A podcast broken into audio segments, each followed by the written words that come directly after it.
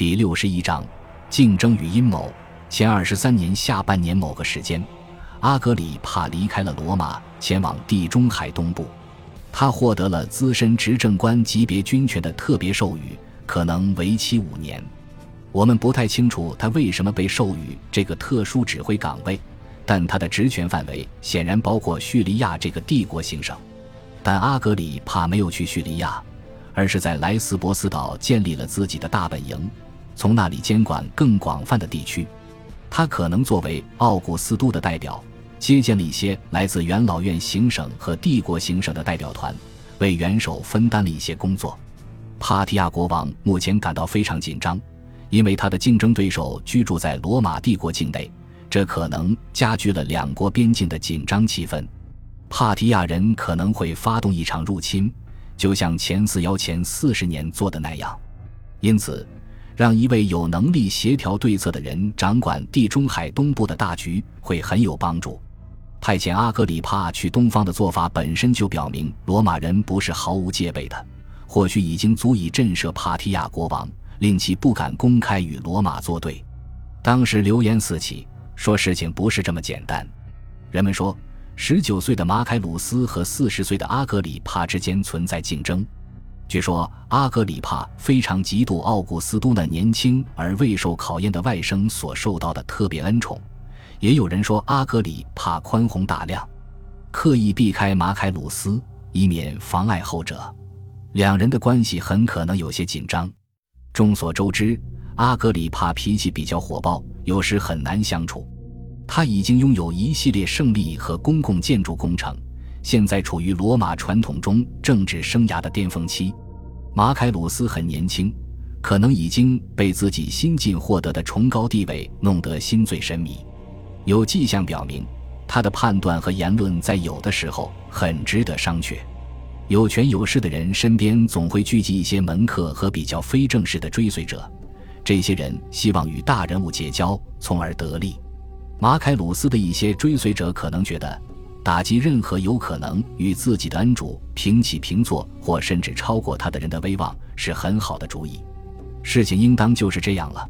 阿格里帕和马凯鲁斯之间斗得你死我活的故事都是夸大其词，或者完全是捏造的。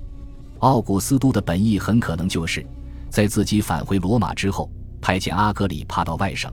确保他们两人当中随时都有一人在努力维护帝国的稳定，保障和收缴稳定的财政收入。十年前，地中海东部还遭到压榨，先是支持安东尼的战争努力，后来又为凯撒的得胜军队出资。即便帕提亚的威胁并不真实存在，也有许多工作要做，以确保该地区复苏并处于罗马的有效控制之下。凯撒的疾病可能使他未能早些返回罗马，直到他痊愈之后，才将自己最精明强干的下属派往东方，执行又一轮繁琐而缺少光辉的劳作。流言蜚语在继续传播，但极不可能影响任何重要决策。凯撒·奥古斯都的状态不错，虽然意大利和罗马出现了粮食匮乏、瘟疫和自然灾害，但他一直很健康。这年年底时。马凯鲁斯病倒了，有史料称他的症状与奥古斯都前不久患病的情况相似，但当时瘟疫还在传播，所以他也完全可能是染上了瘟疫。不管这瘟疫究竟是什么，安东尼穆萨被换来医治马凯鲁斯，大家希望他能在马凯鲁斯身上创造奇迹，就像他当初在马凯鲁斯的舅舅身上创造奇迹一样。这一次穆萨失败了，马凯鲁斯死了。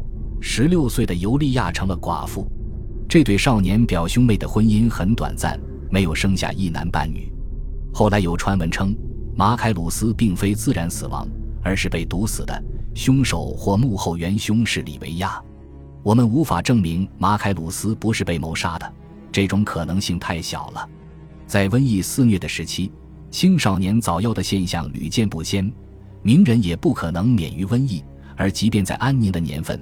罗马年轻人也有可能病死，在挤着近一百万人，并且不断从世界各地吸收商品与人员的大城市，病菌有很多机会传播开来，并导致人们死亡。马凯鲁斯应当是自然死亡的。当时他的死亡并不对任何潜在竞争者特别有利。元首的健康状况仍然非常好。他在这一年年初拒绝指定马凯鲁斯为继承人，而在外甥去世之后，他也不大可能公开蒂恩宠提比略或其他人。在公众层面上，马凯鲁斯受到了极其深切的哀悼。葬礼之后，马凯鲁斯的骨灰被存放在战神广场上的奥古斯都陵墓。这座陵墓还没有完工，马凯鲁斯是第一个在此安息的人。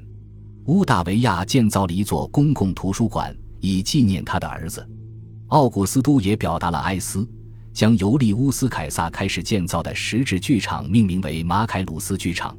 普罗佩提乌斯写了一首诗纪念马凯鲁斯，追溯了马凯鲁斯曾主持的节庆活动以及为群众提供印粮的凉棚。几年后，维吉尔描写他的史诗主人公安尼阿斯拜访阴间，看到了未来伟大罗马人的影像。他们还没有得到肉身，还没有降生到凡间。其中，他看到了一个英俊超俗的青年，但面带忧伤，因为死亡的黑影笼罩着他。埃尼阿斯的向导解释说：“这就是马凯鲁斯，并且命运只允许人世短暂的一瞥他的身形，不允许他在凡间停留太久。”哦，天上的诸神啊！若你们的这些馈赠延续很久，你们就会觉得罗马人过于强大。著名的战场上，怎样的抽泣声会飘向马尔斯的伟大城市？父亲台伯河呀，你从新建的坟墓旁流过时，会目睹怎样的送葬队伍？再也没有一位特洛伊血统的青年，会让他的拉丁先祖如此充满期望。罗慕路斯的土地再也不会拥有这样优秀的男儿。呜呼哀哉！他的善良，他的骑士荣誉。他不可战胜的持剑的臂膊，在战斗中无人能够面对他而毫发无损。他徒步冲向敌人，或者纵马奔驰，用马刺催动口泛白沫的骏马。自然灾害一直持续到前二十二年，但奥古斯都的身体一直很健康。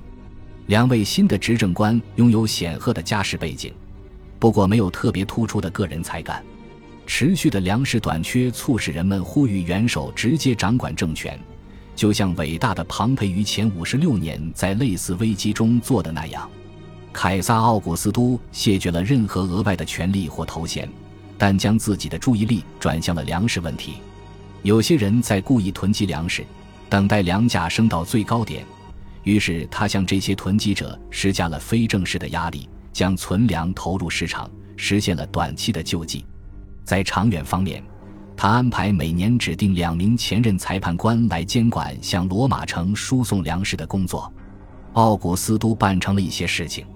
如果他不施加干预的话，那么许多年来元老政府典型的惰性似乎要卷土重来了。很多人对奥古斯都辞去执政官职务和拒绝接受其他行政长官职务仍然有顾虑。有人要求他就任监察官。或永久性接受监察官的权利。还有一次，一群意志坚定的群众包围了正在开会的元老院，堵住了议政厅大门，要求元老们立刻选举奥古斯都为独裁官，否则就把房子连同里面的人一起烧掉。或许就是在这一次，一大群人要么是夺得了真正的法西斯树棒，要么是制作了类似的树棒，带着二十四支树棒去找凯撒。凯旋将军凯撒奥古斯都。神圣尤利乌斯之子发表了演讲，谢绝了这项荣誉，并以同样的方式应对他们持续的哀求。但群众非常坚决，促使他非常戏剧性地撕破了自己的衣服，以示无奈。多年后，他吹嘘自己曾两次谢绝独裁官职务，这个场景让人联想起尤利乌斯凯撒在牧神节的表现。但奇怪的是。有些学者倾向于相信尤利乌斯·凯撒是在作秀，却相信奥古斯都是真诚的。类似的，关于要求奥古斯都接受官职的群众运动是不是奥古斯都安排的，历史学界很少有争论。大家一般都认为这些运动多多少少是群众自发的。这些事情进一步表明，凯撒·奥古斯都必须关注元老和骑士阶层之外的人群的意见。起到重要作用的不仅仅是精英阶层。还要让其他群体也心满意足，才能维持长期稳定。这个事件表明，他仍然在为国效力，并处置遇到的各种危机。他向群众保证，辞去执政官职位，并不意味着他已经退隐，也不说明他今后只关注外省。他将运用自己现有的权力，尽其所能。另外，选举产生了两名监察官，这也是佯装恢复传统的做法。其中之一是穆纳提乌斯普兰库斯。让他这样一个臭名昭著的人监管道德风化，未免有些讽刺。另外一个人曾在前四十三年遭到政治清洗，但生存了下来。两名监察官的任职并不顺利。有一次，两人在主持一场仪式时，所站的平台坍塌了。迪奥记载道：“一般由监察官监管的大多数工作，其实都是由奥古斯都亲自安排的。在粮食匮乏的时期。”一些公共节日被取消了，其他节日的规模也缩减了不少，节日活动的开销受到限制。负责主持节日的行政长官被禁止花费比其同僚更多的金钱，只有得到元老院的正式批准，才可以举办决斗士竞技，并且一年顶多举办两次，每一次竞技不能超过一百二十名决斗士。遵照监察官的传统，还采纳了其他一些措施。以遏制不端行为和奢靡之风，元老的儿孙被禁止登台演戏。凯撒·奥古斯都在马凯鲁斯的娱乐活动期间曾允许这种现象发生。